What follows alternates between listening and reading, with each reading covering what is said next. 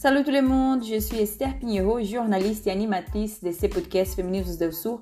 Aujourd'hui, je suis avec Aminata Touré, l'ancienne première ministre du Sénégal et ancienne présidente du Conseil économique, social et environnemental, et avec Marom Gay, membre du collectif féministe au Sénégal, professeur de littérature et diaspora africaine. Nous, nous allons parler de comment résister au colonialisme et de ses conséquences comme le racisme et le sexisme au Sénégal. Quelles sont les stratégies possibles pour réparation? Qu'est-ce qui a été développé jusqu'au présent? Et comment les jeunes et les femmes peuvent s'engager pour la résistance contre un système encore colonial? Trois ans après l'indépendance du Sénégal, on voit de plus en plus la précarisation, la violence, les conséquences du colonialisme. Et mhm. est-ce qu'on doit encore parler de décolonisation Madame Gay, je suis d'origine sénégalaise. Je suis sénégalaise et je, je suis professeure de littérature africaine euh, de genre dans un département d'anglais ici en Caroline du Nord. Bien sûr, on doit parler de colonisation du Sénégal, surtout de la colonisation des idées. Euh, moi, je crois qu'au Sénégal, on a tendance à dire que nous sommes indépendants, mais quand il s'agit de, de, notre manière de faire, de notre manière de réfléchir sur notre vie, nous, nous vivons toujours dans un monde colonisé parce que nos pensées sont colonisées, la manière dont on, s'identifie même est colonisée. Je parle même euh, souvent d'un colonialisme qui n'est pas seulement un colonialisme européen. Nous avons aussi un colonialisme qu'on ne parle pas, c'est un, un, colonialisme qui est arabo-islamique. Parce que souvent, on a tendance à croire qu'au Sénégal, que notre histoire commence au XIe siècle quand l'islam a été introduit. On a tendance à oublier le passé sénégalais, africain, avant l'arrivée de l'islam. Euh, donc, souvent, notre référence, c'est quand les Arabes sont venus chez nous, au XIe siècle. Tout avant cette période-là est oublié ou bien dénigré, je veux dire. Donc, pour moi, pour, pour moi, il y a une intersection de colonisation, la colonisation européenne et la colonisation arabo-islamique et le néocolonialisme euh, qui est autre chose aussi. Alors merci, je suis Aminata Touré, ancienne Premier ministre du Sénégal. Donc il ne faut pas que ces questions-là soient des questions classées. Parce que beaucoup disent c'est le passé, oublions le passé. Il ne faut qu'on n'oublie jamais le passé. Il faut qu'on le raconte, mais qu'on le raconte à partir de notre propre perspective. C'est très très important. Je prends l'exemple des femmes. Nous, au Sénégal, on a eu des femmes qui ont été des reines, qui ont régné, qui ont dirigé des armées, qui ont combattu les colonisateurs. Euh, et ça, on ne le dit jamais. Euh, maintenant, on parle de woman empowerment, mais nous, on est empowered depuis des siècles. Voilà, il a fallu d'ailleurs l'arrivée du code napoléonien qui est venu de France pour limiter les droits des femmes qui existaient depuis, euh, voilà, depuis longtemps en Afrique. Donc c'est important que les intellectuels, euh, les scientifiques euh, voilà, défendent ce patrimoine, ce patrimoine africain euh, et que les médias, les journalistes aussi le fassent. voilà, il y a beaucoup de découvertes scientifiques qui sont faites aujourd'hui dans le, dans le Sud, mais il faut que cela soit reconnu, que cela soit publié, connu, parce que nous sommes aussi porteurs de science. Nous ne sommes pas seulement porteurs d'art et de culture, nous sommes porteurs de science, nous sommes porteurs de progrès, et ça c'est très très important.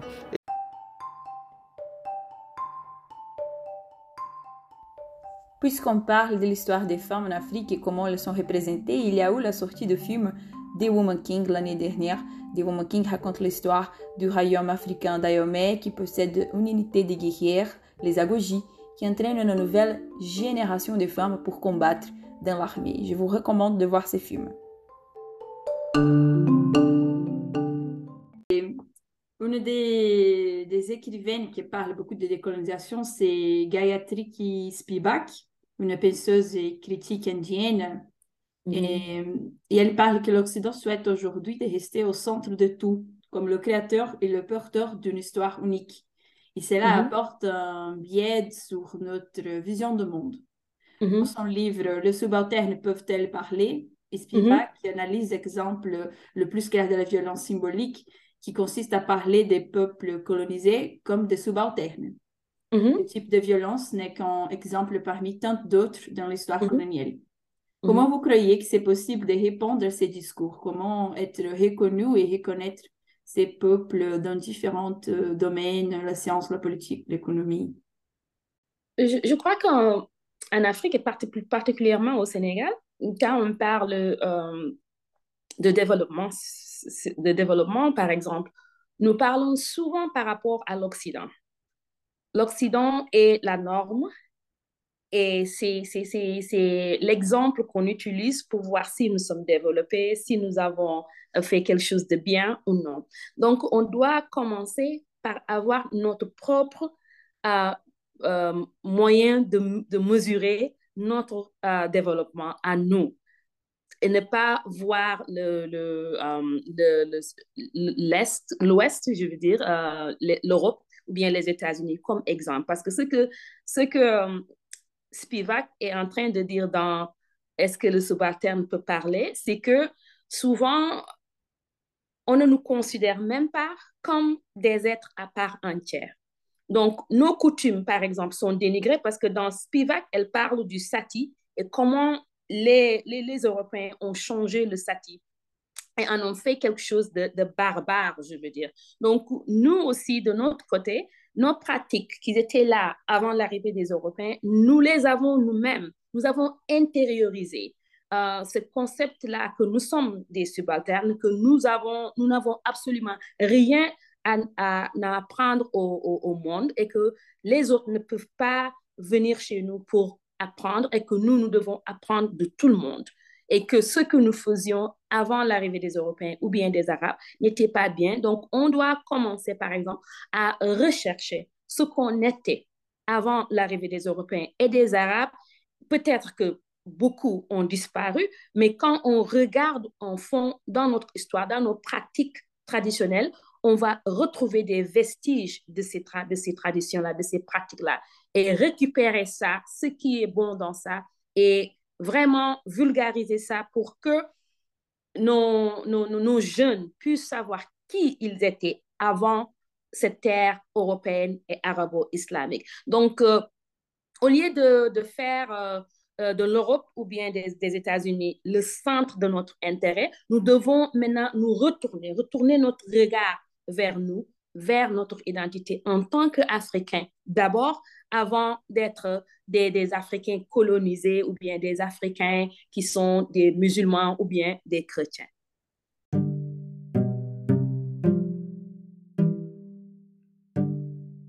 Bien sûr, comme vous avez dit, euh, même avec l'autodétermination des peuples qui a conduit à l'indépendance dans plusieurs pays africains et bien sûr au Sénégal, la vision coloniale elle est encore bien présente dans les discours, dans la science, dans l'histoire, bien sûr le, le, développement aussi. Il manque la reconnaissance des capacités et des contributions du Sud global, je trouve. Et, en fait, c'est structurel, non? Parce que le capitalisme, il s'est nourri de cette oppression et de, de la domination qui vient de, de le colonialisme. Du coup, comment on peut commencer un dialogue sud-nord à propos de la réparation et de la reconnaissance des, des voix oppressées Effectivement, je pense que l'histoire de la colonisation n'a été racontée quelque part euh, essentiellement les colonisateurs. Donc on a beaucoup enjolivé euh, voilà les choses. Or, c'est une histoire de violence, de, barbarie, euh, d'agression, en tout cas contre l'Afrique, que ce soit l'esclavage ou la colonisation. Donc d'abord, il faut que ceux qui ont perpétré ces actes d'agression euh, les reconnaissent, demandent pardon et essayent de les réparer. Donc moi, je suis une militante de la réparation des torts qui ont été causés à l'Afrique il faut que la discussion commence entre euh, voilà, le, le, Nord et l'Afrique euh, sur cette question-là avant de parler de dialogue. Ça, ça doit faire partie intégrante du dialogue. Pour moi, c'est le début du dialogue. Et comme je l'ai dit également, lorsqu'on parle de l'Afrique et du Sud d'une manière générale, on a tendance à s'intéresser aux questions culturelles, à la musique. Non, c'est des espaces de progrès, c'est des espaces de science, euh, c'est des espaces de découverte euh, et de créativité euh, dans tous les domaines. artistique, mais également scientifique, philosophique, économique. Ça, c'est important. Et je pense qu'aujourd'hui, si on regarde la réalité, l'économie se développe à partir du sud. Nous avons euh, bon, le Brésil, nous avons l'Inde, nous avons euh, l'Afrique du Sud, nous avons le Nigeria. Et, je pense qu'il faut que le sud soit conscient de sa, de sa force. Je crois que le sud n'a pas encore, en termes de nombre de consommateurs, et qu'on puisse euh, justement développer des industries euh, dans les pays du Sud euh, qui commercent entre eux et qui développent de la richesse. Ça, ça me paraît être très très important. Donc il faut que nous racontions notre propre perspective de ce que la colonisation a été pour nos peuples, de ce que l'esclavage a été pour nos peuples, et surtout que ça s'est passé dans des périodes où l'Occident était dans son développement euh, industriel, scientifique. Donc ça, ça a causé beaucoup de dommages et on, vit toujours à travers l'impact de ces dommages-là. Par la perspective de l'Europe, pour eux, leur réparation est en, en aide. Toujours le continent africain ou bien les pays du Sud sont considérés comme des pays qui sont incapables de faire quoi que ce soit pour eux-mêmes et qu'on doit les aider. Et nous savons tous que le capitalisme fonctionne de cette, de cette manière. L'aide n'est pas de l'aide, c'est juste euh, par la forme, mais ce n'est pas vraiment de l'aide parce qu'ils prennent beaucoup plus de nous qu'ils nous donnent. Mais on a tendance à parler de, des pays du Sud comme si ce sont des pays qui sont, euh, comment on appelle, euh, incapables de faire quoi que ce soit. Et que maintenant, cette aide qu'on nous envoie est considérée comme une réparation, alors que euh, sur le plan même conceptuel et symbolique, il doit y avoir une réparation pour la colonisation, pour l'esclavage, pour le racisme et beaucoup, beaucoup d'autres ismes que l'Europe a, amené euh, dans les pays du Sud.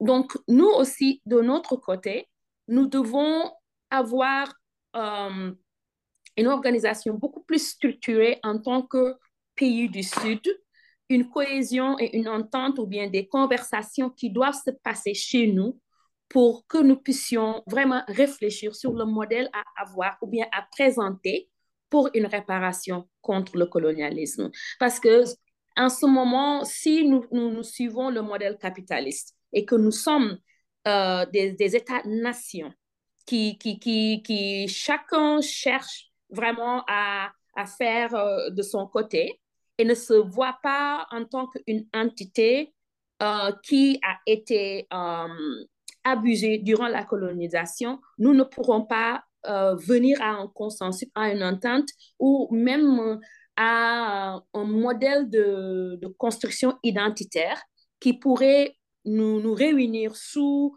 un concept et que nous allons ensemble présenter en Europe et vraiment forcer à, avoir une réparation contre la colonisation. Oui, dans ce sens de, des résistances euh, et des mouvements depuis le Sud, je voudrais connaître quelles sont les stratégies de réparation initiées par le Sud et comme les jeunes et la génération à venir peuvent s'engager et travailler pour surmonter la dévalorisation du Sud. Et dans ces cas, vous pouvez parler de depuis le Sénégal si vous, si vous préférez. Euh, je, sais qu'il y avait un projet qui était dirigé par Ferwin Sarr pour reprendre les, artefacts qui ont été euh, volés en, Afrique, surtout en Afrique de, l'Ouest. Euh, il y avait ce projet-là. Il y a beaucoup de, choses qui se font au niveau du Sénégal, par exemple, au moins dans le mouvement féministe que je connais beaucoup plus. Il y a des, stratégies de, de résistance contre le colonialisme, même dans nos manières d'organiser, par exemple, nos rencontres, nos réunions, euh, euh, en partant du modèle de, de, même la structure que nous, que nous avons en, place quand nous nous réunissons, par exemple, au lieu de, s'asseoir sur des chaises, euh, ceux qui parlent sont de, de ce côté-là comme s'ils sont l'élite. Nous créons, par exemple, un modèle africain où il y a un cercle et les gens, tout le monde s'assit à terre. Comme ça, il y aura une symétrie et il n'y aura pas la hiérarchie de, qui, qui, est, qui est une hiérarchie d'ailleurs coloniale. Donc, il y a beaucoup de choses qui se font sur, cette, sur le plan matériel, sur le plan organisationnel pour contrecarrer le colonialisme. Maintenant, quand il s'agit de réparation, moi-même, je ne suis pas convaincue que nous devons peut-être vraiment nous appesantir tout le temps sur la réparation, parce que pour moi, euh, la meilleure réparation, c'est la réparation de notre mentalité. Euh, comme ça, nous allons avoir euh, une conception de notre identité beaucoup plus forte, beaucoup plus afrocentrique, et, et, beaucoup plus, comment on appelle, nous apesantir sur nous. Au lieu de... Je ne dis pas que la réparation n'est pas quelque chose d'important. Ce que je suis en train de dire est que ça fait très longtemps que d'ici et de là, nous parlons de réparation. Mais euh, pour moi, ça prend notre énergie sur d'autres choses qui sont dans le présent, que nous pouvons faire nous-mêmes dans le présent. Parce que pour moi, euh, quand on s'appesantit sur euh, la, réparation, c'est aussi quelque chose que nous ne contrôlons pas à 100%. Parce que les Européens doivent reconnaître qu'ils ont déjà porté préjudice aux pays du Sud pour pouvoir entrer dans une conversation dans laquelle nous allons parler de réparation et comment est-ce qu'on va faire la réparation. Par exemple, dans ce pays où je vis aux États-Unis, les Afro-Américains parlent de réparation depuis combien de temps de l'esclavage? Parlent de réparation depuis combien de temps? Et jusqu'à présent, ça ne se passe pas. Et là, nous avons même un problème à enseigner l'histoire afro-américaine dans, nos, dans, dans, nos, nos, écoles. Donc, pour moi, je crois que ce que nous pouvons faire dans les pays du Sud, surtout dans le cadre du Sénégal, c'est euh, créer des, des, des, des, avenues, des institutions dans lesquelles nous allons vraiment nous euh, refamiliariser avec notre histoire, qui nous étions avant la colonisation, et j'insiste encore, avant la colonisation européenne et la colonisation arabo-islamique, qui d'ailleurs en ce moment, pour moi, est le plus grave que la colonisation européenne. Parce que quand on vient au Sénégal, on, parle beaucoup en français et tout ça, mais il y a euh, l'avancée du fondamentalisme islamique qui est basé sur une culture arabe. Parce que les Sénégalais ont beaucoup de difficultés à faire la séparation entre la religion musulmane comme, que, qui est enseignée dans le Coran et la tradition, les pratiques arabes qui sont très sexistes. Bon, et nous avons les, les, les, avenues, la littérature orale est là, il y a beaucoup de, de, de, choses que nous pouvons vraiment euh, considérer et aller nous, nous enseigner, nous, nous faire la recherche pour vraiment avoir les, euh, comment on appelle, les vestiges de ce passé que, que, que nous, nous croyons être euh, complètement effacé, mais ce n'est pas le cas. Ce n'est pas le cas, mais euh, si on a la volonté, on peut aller retrouver des choses perdues et les enseigner aux jeunes. Et il y a beaucoup de jeunes qui font ça, surtout les, les, les, les, les euh, rappeurs, par exemple. Ils, ont, ils, ils, ils font beaucoup de recherches sur ça. Et je crois que même dans, dans, l'art euh, vestimentaire, les gens ont beaucoup plus maintenant tendance à repartir euh, dans nos traditions vestimentaires et, et, et abandonner les, les, traditions vestimentaires européennes ou bien les incorporer parce qu'on ne peut pas aussi nier notre passé colonial. On ne peut pas le nier. Mais je crois que nous devons vraiment nous appesantir sur la recherche de ce qui était là avant l'arrivée des Européens et des Arabes et pouvoir inculquer ça aux jeunes. Il faut que la jeunesse comprenne cela, donc euh, qu'on qu qu lui enseigne euh, justement pour qu'elle soit fière d'elle. Je crois qu'il faut développer un sentiment de fierté qui repose sur une réalité. Ce n'est pas inventé ce qu'on est en train de dire. C'est des choses qui sont là. Euh, J'ai parlé hier des pyramides. Mais les pyramides, il y a toute une discussion. Cheikh Anta Diop, qui était un grand chercheur sénégalais, voilà, a expliqué que les premiers pharaons étaient des Noirs. Il y a eu une grande discussion parce qu'ils venaient de la Nubie, qui est au sud de l'Égypte. Euh, voilà, et ça, ça existe depuis très longtemps. Euh, les murailles du Monomotopé, qui est l'empire du, Zimbabwe, c'est des constructions qu'on arrive à voir depuis l'espace, parce qu'elles étaient immenses et, ils, ils, maîtrisaient la géométrie pour pouvoir faire des ouvrages aussi longs. La mosquée de Djenné, qui date de plusieurs siècles, etc. etc. Donc ça, c'est notre patrimoine scientifique qu'il nous faut euh, il nous faut nous réapproprier de ça pour nous donner confiance et aller de l'avant. Maintenant, on va, on va pas changer complètement de sujet, mais on va aller un peu dans le sens de le sexisme, parce que le colonialisme est un système d'oppression qui, pour certains auteurs, comme euh, Rosalia Pazzo, qui est une, une écrivaine des, des colonialistes, et le colonialisme est également la racine du sexisme. En tant que première colonisée de l'histoire, départ euh, la domination des hommes sur le cœur, les femmes ont besoin de sentir que le cœur leur appartient, tout comme leur vie et le droit d'en disposer comme elles le souhaitent. Selon Rosalia Passo, le féminisme colonial concerne, concerne toutes les personnes de couleur, des indigènes, noirs, gitanes et latino-américaines, indiens, asiatiques, afrodescendants, métis, immigrés. Il les voit de la sexualité dissidente aussi, les personnes transgenres, les gays, les lesbiennes, qui sont exclus par le système capitaliste. Du coup, mhm. comment les formes du Sud global peuvent travailler pour résister euh, aux conséquences du colonialisme comme le sexisme et, s'affirmer? Je pense que ce qu'il faut faire, c'est surtout qu'il nous faut nous mettre ensemble. Il faut des networks, il faut des réseaux, des réseaux forts où on se met ensemble pour mutualiser nos forces. Parce que l'union fait la force. Il ne faut pas l'oublier. Je pense qu'il faut que les femmes, euh, disons, de l'Amérique du Sud, euh, de l'Afrique, euh, de l'Inde, du Global South, puissent mettre ensemble leur expérience, leurs connaissances. Je crois que c'est très, très, très important. il y avait à l'époque des tentatives avec le mouvement des non-alignés, etc. Mais je pense que les femmes elles-mêmes, bon, il y a plusieurs plateformes qui existent, mais il faut les connecter pour échanger le savoir, mm. échanger les expériences et nous soutenir les unes les autres. Mm. Ça me paraît être très important. Il faut aussi une dimension intergénérationnelle. Moi, je suis, euh, voilà, j'ai l'âge de votre maman, mais vous aussi, vous avez une expérience que moi, je n'ai pas en tant que jeune. Donc, il faut qu'on le mette ensemble et que cela se fasse dans l'intérêt euh, justement des populations du Sud. Les femmes dans le Sud, pour moi, il y a en ce moment un recul même. Quand je parle du cas du Sénégal, il y avait beaucoup de beaucoup d'acquis euh, dans le dans le cadre du féminisme, dans le cadre de, de, de comment on appelle l'empowerment des femmes.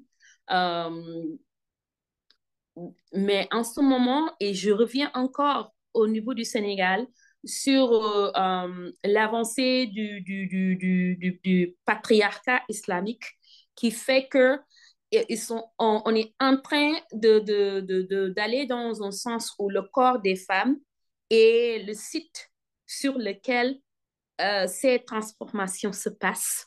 Euh, cette, euh, moi, je, je, le considère comme un recul parce que, par exemple, avant, bien que le Sénégal était un pays majoritairement musulman, on n'imposait pas aux femmes la manière de s'habiller on était, ce genre d'islam était capable d'incorporer les pratiques sénégalaises qu'il avait trouvées. Par exemple, il y a de cela 30 ans, 40 ans, on ne trouvait pas beaucoup de femmes qui étaient voilées, par exemple. On ne trouvait pas euh, beaucoup de... que les hommes s'impliquaient beaucoup euh, euh, dans la vie des femmes. Par exemple, par exemple quand, on, quand on prend le, le cas de l'avortement, l'avortement était quelque chose qui était laissé à la femme. C'était sa décision de savoir, euh, de vouloir ou de dire que je veux cet enfant-là ou je ne le veux pas. Il y, avait, il y a beaucoup de, de, de pratiques traditionnelles d'avortement qui se passaient et les femmes avaient l'exclusivité de, de, dire, OK, elles n'avaient même pas à dire à leur mari, je suis enceinte, je ne veux pas de cet enfant, ou bien si elle était enceinte hors mariage, elle décidait d'aller trouver celle que tout le monde connaissait qui faisait l'avortement et elle faisait son avortement et c'était son business à elle. Mais maintenant, avec euh, l'intersection du capitalisme, l'intersection de la globalisation et l'avancée des, des, des, mouvements euh, droitistes, je ne sais pas si c'est un bon terme même, euh, partout dans le monde, nous avons cette influence-là où on veut récupérer ce pouvoir-là des femmes et vraiment s'approprier leur, leur corps en leur disant ce qu'elles doivent faire de leur corps et ce qu'elles ne doivent pas faire de leur corps. Et c'est un débat qui est très houleux ici aux États-Unis, vous savez très bien. Et, et je crois qu'il y a cette... Euh, on ne peut pas dissocier ça de, du problème de la race euh, dans le, sur le plan global. Parce que nous savons que avec le fait qu'il y a maintenant cette, comment on appelle, cette peur euh, raciale que, que, beaucoup de Blancs ont à, à, à l'extermination, au moins dans le cadre des États-Unis, on, on, a tendance à croire que euh, les, les, les, Blancs vont être des minorités d'ici peu. Et il y a cette panique-là qui est liée à, à, à, à ce concept identitaire racial euh, au niveau des États-Unis, où, où les, euh, les Blancs croient que l'avortement va diminuer le nombre de Blancs et que euh, ils considèrent que les, les minorités raciales ont beaucoup plus d'enfants que les, les, les, les, les femmes blanches. Euh, donc, donc il y a, y a tout ce, ce, ce, ce problème-là. Et, et, quand on, on, on regarde d'un côté global, on lit ça au patriarcat où les hommes décident de ce qui se passe dans le corps de la femme. Donc, que ce soit euh, du, côté de, euh, du côté racial, du côté de la religion, par exemple, si, si on vient au Sénégal, c'est ça, le fait que les hommes, moi je crois qu'ils savent que les femmes ont de plus en plus d'avenues de, de, de, de, de se rendre compte de leur, euh, de leur soumission ou bien de leur, euh, de leur subjugation et qu'elles sont en train de se battre. Donc, il y a aussi cette panique machisme qui se passe, qui fait que les hommes veulent continuer à exercer leur pouvoir et euh, la seule manière qu'ils peuvent faire ça au Sénégal, c'est d'instrumentaliser la religion et l'utiliser pour contrôler le corps des femmes. Pour moi, c'est ça qui se passe au Sénégal.